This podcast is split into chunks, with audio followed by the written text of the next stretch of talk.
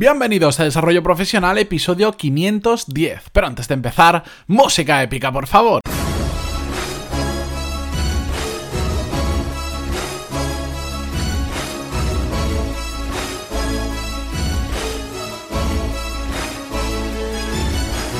Muy buenos días a todos y bienvenidos un jueves más a Desarrollo Profesional, el podcast donde hablamos sobre todas las técnicas, habilidades, estrategias y trucos necesarios para mejorar cada día en nuestro trabajo. Os voy a contar una situación a ver eh, si os sentís identificados con ellas. Yo, por supuesto, porque la he vivido muy de cerca. Tenéis un jefe que cada cinco minutos, cada vez que abre la puerta, cada vez que entra al despacho, cada vez que llega a la oficina, tiene una idea nueva. Una idea fantástica, revolucionaria, que va a cambiar el rumbo de la empresa. O una idea que es un simple detalle, pero es un cambio que hay que hacerlo ya porque es claro que hay que hacerlo. Y nosotros tenemos todo planificado, no solo nuestra semana, nuestra agenda, sino, bueno, pues hay unos objetivos trimestrales o cuatrimestrales, hay una planificación de tareas, hay una jerarquización, una priorización de tareas. Y todas estas nuevas ideas lo único que hacen es reventarnos la agenda, reventarnos la planificación y sobre todo calentarnos mucho la cabeza. ¿Por qué? Es algo que puede ser muy divertido y lo confieso, a mí este tipo de personas eh, me gusta mucho porque son muy creativas, vienen con a veces con ideas, con soluciones que jamás se te habrían ocurrido, eh, que pueden ser muy interesantes, pero para los muy organizados como yo no lo solemos llevar bien. Me divierte, pero cuando llega a la realidad, yo por ejemplo lo llevo mal porque mm, puedo cambiar mi agenda ante cosas importantes, pero no ante la primera ocurrencia que se le pueda ocurrir al jefe de turno, porque al final lo que pasa es que terminas perdiendo el foco de aquello que ya tenías establecido que era lo importante, de esa planificación que te habías hecho. Y por lo tanto al final muchas veces algunas ideas salen bien, pero la gran mayoría no suelen salir bien porque suelen ser eh, digamos, demasiado separadas de lo que realmente la empresa busca en ese momento y terminamos perdiendo mucho tiempo, el de muchas personas, no solo el nuestro. Por eso hoy vamos a ver cómo podemos, digamos, luchar, entre comillas, con este tipo de jefes dentro de la medida de lo posible, porque al final son nuestros jefes, pueden ser los dueños de la empresa y, por supuesto, pueden hacer lo que les dé la gana, pero sí vamos a ver cómo poner lo que yo llamo barreras de contención o determinadas medidas que nos pueden ayudar a reducir esas, eh, ese flujo de ideas, ese caos, o por lo menos minimizarlo el máximo posible. Por eso hoy os traigo en concreto tres soluciones que yo las tengo más que probadas y más que comprobadas que funcionan. Hay que adaptarlas a cada persona que va a estar delante, a cada jefe. Todos tienen sus peculiaridades, nosotros también, y entonces tenemos que adaptarlo. Pero os voy a dar tres que yo he utilizado mucho y que sé que funcionan. La primera de ellas es básica, y está muy relacionado con la empatía. Y es entender que esa persona es así y que no está de nuestra mano cambiarle. ¿Y esto por qué es tan importante y por qué lo pongo al principio de todo?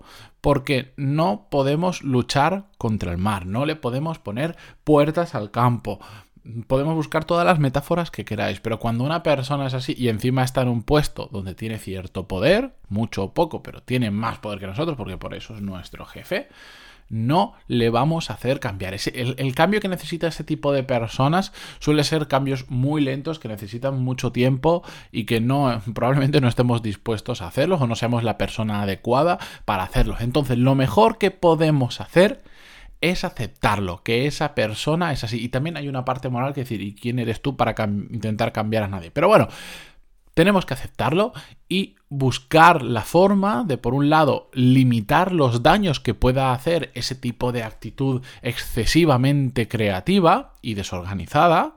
Y por otro lado, intentar potenciar esa capacidad, porque estamos hablando de lo malo que tiene eso, pero también es muy bueno en determinadas situaciones. Así que si sabemos limitarla cuando puede hacer daño, pero potenciarla cuando nos puede ayudar, vamos a salir ganando todos. Como por ejemplo, a la hora de resolver problemas complejos, este tipo de perfiles son muy buenos, porque son muy creativos. igual de las 30 posibles soluciones que dan, 28 son tonterías o cosas que no vamos a utilizar para nada, pero hay dos que, dándoles la forma adecuada, podemos salir con una solución que era impensable hasta ahora y que nos puede solucionar ese problema.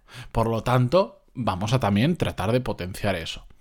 el segundo punto que quería tratar era que hay que, hacernos, hay que hacerle consciente a esta persona del impacto real que tiene cada una de sus decisiones, esas nuevas ideas, cómo, cómo impactan en el día a día de la empresa. Porque este tipo de perfiles de jefe tienden, y seguro que os sentís muy identificados con esto, tienden a infravalorar el tiempo y el dinero necesario que hace falta para llevar a cabo ese torrente de ideas que les sale de la cabeza. Por lo tanto, lo mejor que podemos hacer es llevar todo eso a lo racional, llevar todo eso a los números, hacer cálculos y presentárselos y al final decir, mira, esta idea que, genial, ¿eh? la tenido hoy, perfecto, nos va a llevar tantas horas, nos va a llevar tanto dinero.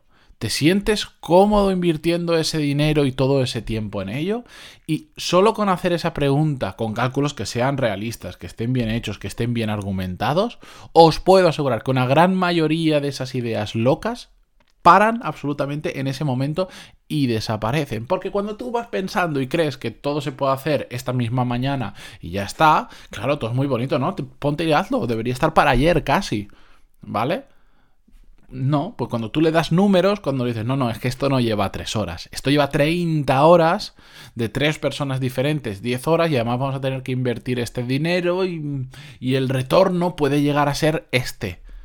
Ahí va, pero ¿cómo? Bueno, te van a, por supuesto te van a discutir, no, eso no lleva 30, pero si tú lo justificas bien, lo haces razonadamente y tienes razón, es muy probable que lo entienda y entonces diga, ah, y o no lo quiere hacer, bueno, entonces más adelante lo apuntamos, pero acuérdate, lo que sea.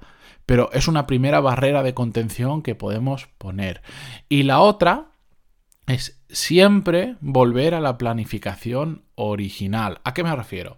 Si hacéis las cosas bien en la empresa o medianamente bien, habrá una planificación. Este trimestre es lo que vamos a hacer, o este mes, estos son nuestros objetivos, esto es lo que queremos conseguir. Entonces, con esa planificación, directamente ir y decirle, mira, mola, la, idea está muy bien, pero dime, mm, de esto, de todo esto, ¿qué quito para hacer lo que nos has planteado hoy? Y claro, eh, esto ya, le, ya, suele impactar bastante porque es cuando empiezan a, ver en la realidad el impacto también de esas ideas. ¿Qué quito? Yo lo hago, no tengo ningún problema, lo hacemos pero que quito de todo lo que tengo ya que hacer, que, hemos, que no me lo he imaginado yo, que lo hemos planificado entre todos o que tú mismo lo has planificado. ¿Qué quito? Porque al final esto me lleva 10 horas, dime qué otro proyecto de 10 horas quito. Y entonces empiezan a ser más conscientes de la realidad del tiempo que lleva a hacer las cosas. A más gráfico sea esto, muchísimo mejor. Las palabras funcionan, pero si lo enseñas en gráfico casi... Eh, por ejemplo, yo lo he hecho... Em, poniendo directamente en mi Google Calendar y decir, genial, esta era mi planificación de la semana, ¿qué quito de aquí? Uf, y eso ya empieza a costar mucho más, porque una cosa es decirlo y otra cosa ya es empezar a, aterrizarlo y llevarlo a la realidad. ¿De acuerdo? Mm, al final es sacar un listado de proyectos en marcha y decir, cuál dejamos de hacer de todos estos, porque algo tenemos que dejar de hacer, porque nuestro tiempo no es ilimitado, y también plantearle cómo va a afectar esto a la consecución de los objetivos que teníamos marcados. Y que, ojo, eso puede causar muchos problemas, porque si, por ejemplo, la remuneración salarial, eh, lo que ganamos, está también en base a los objetivos que conseguimos, Ojo, si me estás cambiando las cosas constantemente y eso va a afectar a los, a los objetivos de la empresa, va a haber mucha gente cabreada en la empresa, porque no se habrán conseguido los objetivos, no porque ellos no hayan trabajado duro para hacerlo, sino porque se han puesto todas las barreras necesarias para que no lo consigamos, se han puesto todos los impedimentos posibles porque cada día tenemos una nueva idea, entonces era imposible conseguir los objetivos inicialmente marcados. Pues cuando vendemos las cosas así, y de aquí la importancia de vendernos bien, y voy a hacer un episodio solo de eso, porque últimamente con clientes hablo mucho de este tema, es muy, muy, muy importante. Otra cosa es que vengan, nos suelten la idea de la lista de ideas nuevas que tiene cada día cuando entra por la puerta de la oficina y le digamos, uh, eso va a llevar mucho tiempo. Si lo dejamos así, pues va a ser complicado hacerle entender de la realidad que supone ese flujo de nuevas ideas cada día. Pero si utilizamos estas tres técnicas que os he contado, va a ser mucho más fácil. No quiere decir que sea la solución mágica y que funcione en el 100% de los casos. Pero al menos, en el peor de los casos, que aún así nos ignore porque yo qué sé, en el peor de los casos va a haber que estamos pensando las cosas, que estamos argumentando las cosas, cosa que no se hace muy habitualmente, y que estamos reflexionando sobre lo que está ocurriendo en la, en la, empresa. Nos va a ver que tenemos dotes de, de, parar las cosas, de aterrizarlas en la realidad y al final de gestionar este tipo de mini proyectos que es hacer cambiar de idea a un jefe cuando sabemos que está equivocado. Pero bueno, al final de todo esto, lo que se hace, lo que lo que tratamos es de hacer ver el impacto que puede tener cada una de esas nuevas ideas respecto al resto de prioridades que ya estaban marcadas. Porque al final vivir en las nubes está muy bien, pero cuando lo aterrizas, ves eh, cómo encaja en la realidad. Y lamentablemente hay muchos jefes que solo viven en las nubes y no son capaces de aterrizar las cosas. ¿Por qué? Porque ellos piensan y dicen, ya ejecutarán otro. Y eso no funciona así. Somos un equipo, estamos todos juntos y hay que, entre todos, sacar las cosas, la empresa, hacia adelante. Así que ahí os dejo esta situación que sé que muchos de vosotros habéis pasado o estáis pasando por ella. Espero con eso ayudaros peculiaridades de vuestro caso, si queréis enviármela, ya sabéis que yo encantadísimo. Últimamente estoy recibiendo una cantidad de emails con vuestros casos, que no me estoy quejando, de hecho os lo agradezco muchísimo, que es una barbaridad, porque aprendo muchísimo de cada uno de vuestros casos, cada caso es un mundo y estoy encantadísimo de contestaros. A veces se me hace un poco complicado contestaros en 24 horas porque es que es imposible y encima como, como yo soy masoca y todos los episodios os digo, oye, escribirme, contarme vuestro caso, a ver cómo os puedo ayudar. Claro, me estáis escribiendo cada vez más y, y a veces para contarme los casos vienen emails muy largos que no pasa absolutamente nada, pero a mí me lleva más tiempo, entonces no os preocupéis, que contesto al 100% de los emails que recibo. Así que ya me podéis enviar vuestro caso, yo encantadísimo. Los que vea que son, entre comillas, más genéricos o que a más personas puedo ayudar, si traigo al podcast, los traigo previo.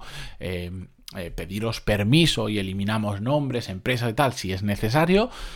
Pero nada, yo encantadísimo. Ya sabéis que igual encantado estoy que si eh, conocéis a alguien que le pueda servir este episodio o cualquiera de los que habéis escuchado, hacérselo llegar porque con ese gesto le podéis ayudar mucho más de lo que os podéis imaginar. Son pequeños detalles que a veces hacen que la vida de las personas empiece a tomar un nuevo rumbo. También, si queréis, si os ha gustado el episodio, como siempre digo, podéis dejar vuestras valoraciones de 5 estrellas en iTunes, vuestros me gusta en iVoox o en cualquier plataforma donde lo escuchéis y yo eternamente agradecido. Mañana vuelvo con un nuevo episodio. Adiós.